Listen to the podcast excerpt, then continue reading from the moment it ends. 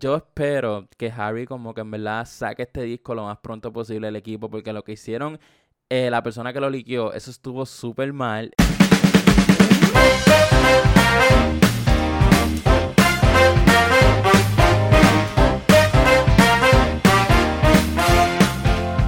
Bienvenidos gente Pop, que hace aquí tu host Carlos Iván y Happy 420, los que me están escuchando hoy mismo 4 de abril del 2022. Y como ustedes están, como saben, eh, están aquí por el título que dice que voy a estar hablando del review de Harry Styles de su álbum Harry's House, que lamentablemente sí, como ustedes saben, se filtró. Eh, yo quiero decir, no me ataquen, yo soy un fan, yo cuando salga el disco oficialmente yo voy a comprarlo, voy a comprar, tengo el vinil. Como que realmente yo soy un fan, no lo hago, yo no, yo no voy a poner nada de las canciones, lo respeto y lamentablemente estas cosas pasan. Pero quiero hablar porque no me podía mantener toda esta emoción que siento por este disco. Voy a tratar de ser lo más discreto posible porque sé que hay gente que pues, va a esperar a que salga oficialmente. Yo, honestamente, yo lo voy a escuchar cuando salga oficialmente, definitivamente. So, eh, wow. De lo que puedo decir es que al principio se sintió como que medio experimental.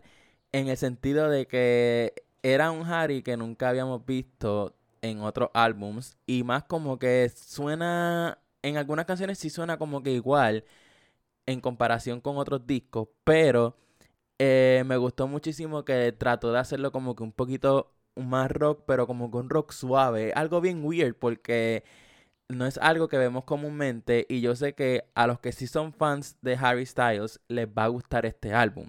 Ahora, a las personas que no son fan de Harry, puede que se haga un poquito más difícil en gustarle este disco porque este álbum es bien Harry se nota bien brutal. Lo que me gustó es que muchas de estas canciones él está contando historia. Y eso es algo que no es muy común ahora y se ve mucho en las canciones en español y como que en artistas medio romantiqueo.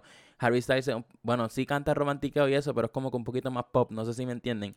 So, me gustó muchísimo que hiciera como que muchas historias en este disco y me gustó el patrón del rock. O sea, le metió bien duro al rock. Eh, yo, honestamente, yo esperaba como que un poquito más pop en el sentido de que como la primera canción que fue Music for a Sushi Restaurant, el intro de esa canción, yo anda pal me teletransporté a los 80, 90, no sé de qué época eso.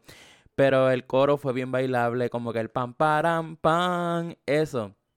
Ustedes han escuchado muchas canciones con ese ritmito. Y cuando tú escuchas canciones así, tú lo que quieres es ponerte a bailar. eso en verdad, me gustó muchísimo eso. Pero no sé por qué ese título, honestamente, porque yo nunca he ido a un restaurante sushi, pero yo no sé si eso es lo que ponen.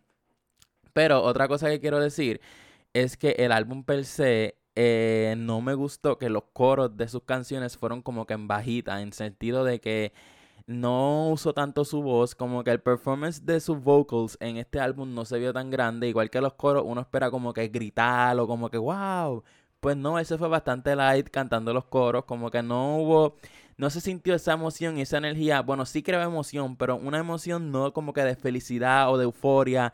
Creo más una emoción como que de triste. Como que este álbum se ve mucho, muchas canciones tristes, igual que Boyfriends, que ya se sabe que la cantó en Coachella. Y me gustó muchísimo que en una parte dice como que love a fool who knows just how to get under your skin. O sea que a ti te gusta un patán, un bobo, que solamente sabe como que, pues, ajá, estar en tu piel, no sabe más nada, pero como quiera sigue con él. Eso pasa mucho. Lamentablemente eso pasa mucho. Pero me gustó, de verdad, me gustó esa canción, full. Eh, Matilda, yo esperaba un poquito más con ese título, ya que yo esperaba que Matilda iba a ser un poquito más movida. Pues no, fue bastante lenta y se me pareció un poco a Sunflower Volumen 6. El puente estuvo bueno.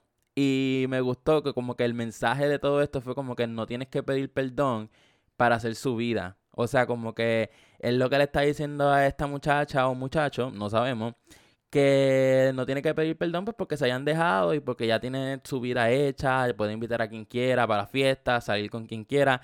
Y me gustó eso porque no mucha gente canta de eso y la letra super top, de verdad. Eh, wow, Daylight, subo en esa canción Wow, suena súper diferente. Él usa un tono, yo no sé nada de. yo no sé nada de como que de música, ni de partituras, ni eso, pero como que se nota que usa un tono distinto en su voz. Que definitivamente cuando las personas escuchen esa canción se van a quedar como que anda pal, este Harry. Y algo que no habíamos visto antes. Ok. Quiero hablar de satélite. Eh, wow. Amé esta canción hasta ahora cuando la estaba escuchando era de mi favorita, ya que se me pareció un poquito a una canción de Shrek, pero para bien, o sea, el soundtrack de Shrek está súper brutal, como que en la parte de Shrek cuando él canta como que... Baby. Tan, tan, se parece bien brutal. Cuando ustedes escuchen la canción, van a decir como que, diablo, es verdad. Se van a acordar a eso. No sé si es porque yo soy bien fan de Shrek. Anyways, el outro de Satélite es súper duro. Me está gustando como él está jugando con los intros, haciendo cosas distintas. Igual que en Love of My Life, que wow. Con esa canción ya yo al principio quería llorar. está bien chula esa canción. Y me gustó que él dice como que tú no sabes lo que perdiste hasta que lo encuentras. Y eso pasa pues en la vida real, en la vida no necesariamente con cosas materiales. So, en verdad fue bien chulo, como dije, desde que le di play a esa canción, más con el título, y cuando como lo empezó a cantar, definitivamente uno quiere llorar. Si uno está como que en la mala, esta canción va a terminar bien, bien mal, bien mal. Eh, wow, Late Night Talking se parece a una canción de Shawn Mendes. Es que no está mal, pero de verdad se me pareció un montón, un montón, un montón. Fue de mi favorita. Pero eh, como que las personas que hayan escuchado eh, Shawn Mendes en el álbum, que no me acuerdo si fue Shawn Mendes el álbum o fue Wonder, que canta una canción bastante parecida en cuestión del ritmo y hasta la voz se parece un poco en esta canción, pero estuvo bastante buena. Eh, Grape Juice, Grape Juice, definitivamente ese intro. Wow, wow, wow, wow. Yo me atrevo a decir que Harry se lució con estos intros, ya lo he repetido, pero eh, iba bien la canción, pero otra vez como que el coro en bajita. Yo sé que pues, a muchas personas les gusta como que estas canciones bien, bien como que lentitas, tristes y eso. Y a mí me gustan, pero como que como empezó esa canción, yo esperaba que el coro iba como que diablo. Pues no, ahí me desilusionó un poquito. Igual que con Little Freak. Eh, Little Freak con ese título yo pensé, diablo, esto va a ser una canción bien movida, va a ser bien sexual, estilo otro. Y está buena porque en esa canción fue que me di cuenta como que él está contando historias en todas estas canciones. Es triste. o sea, la canción es triste que se llama Little Freak. So, no sé si fue la mejor opción para ponerle de título a esa canción. Pero estuvo bastante buena. Simplemente fue, no fue lo que esperaba. Eh, Cinema, wow, wow, wow. Es una canción para estar super chill. Me gustó un montón. En una parte dice como que, do you think, do you think I'm cool too? Or am I into... no sé hablar inglés, que no habla inglés. Este, él dijo en una parte como que, ¿tú crees que yo soy cool? O simplemente estoy como que bien puesto para ti. Y en verdad, wow. uno se hace unas películas en la mente cuando uno está enamorado, le gusta una persona. So, esta canción en verdad está para el vibing, cuando estás guiando, la pones. So, en verdad está súper, súper buena. Daydreaming, por fin la canción con ritmo que yo esperaba. Eh, definitivamente esa fue una de mis favoritas ya que eso era lo que yo estaba esperando de este disco, ya que cuando ustedes escuchen esa primera canción van a decir como que, wow, este álbum va a ser tum, tum, tum, tum, y cuando pasas a la segunda es como que estás bien arriba y bajas al piso en las canciones tristes. Que pues eso como que, mm, so Daydreaming fue la canción que yo dije, wow, esta es la canción con el ritmo que yo esperaba de Harry's House. Y verdad estuvo súper buena. Eh, Keep Driving fue la última canción de este disco. Y fue una buena canción para terminar. Él básicamente se está despidiendo con esta canción. Ya que pues él dice como que pues sigue guiando, síguelo por ahí después de escuchar todo este disco. Y me gustó, me gustó esa canción, como dije, para terminar, fue una buena elección. Y, ok, yo honestamente a este álbum yo le doy como un... Le daría un 8 de 10. Honestamente sí, porque en verdad no estuvo malo, pero como que es depende del mood y la energía que tú tengas para escuchar este disco. No es un álbum que tú vas a poner como que cuando te sientas súper ultra mega bien. Lo vas a poner cuando quieres estar chill o cuando pues estás triste porque te dejó alguien o porque estás enamorado. So, específicamente para eso y como dije a los fans bien brutales de Harry, les va a gustar.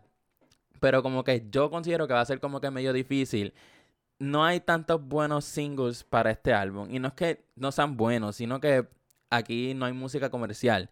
Yo creo que lo más comercial, pues obviamente fue As It Was, que fue la que salió. Y diría que Daydreaming, sí, igual que la primera, Music for a Sushi Restaurant, es bastante el pam param pam. Ya te van a saber de lo que yo estoy hablando. Pero fuera de eso, en verdad, como que sí estuvo bastante bueno. Yo sé que no se van a desilusionar. Eh, yo espero que Harry, como que en verdad, saque este disco lo más pronto posible el equipo, porque lo que hicieron eh, la persona que lo liqueó, eso estuvo súper mal. Y un mes de anticipación. O sea, una cosa es que pasara tres días antes, cuatro días antes, más una semana antes. Pero un mes antes, él va a tener lo que hacer otro disco, poner canciones que no estaban, o simplemente sacarlo el jueves. Eh, eso está bien difícil, bien complicado. Definitivamente no quisiera hacer él. Y, o sea, yo, como dije, no quiero que me ataquen. Eh, nada, como que yo lo escuché, les voy a ser sincero, porque me llegó a mis manos, no fue que yo lo busqué. Y pues nada, lo escuché yo dije como que, ok, quiero ver, quiero hablar sobre lo que las personas tienen las expectativas, como que qué es lo que se pone encontrar de este álbum. Yo no voy a poner ningún tipo de canción. Eh, dije lo menos que pude sobre esto, porque yo sé que la emoción no va a ser la misma. Y en verdad fue un bad trip, fue un bad trip, fue un bad trip. Eh, no me hubiese gustado que me hubiese pasado eso.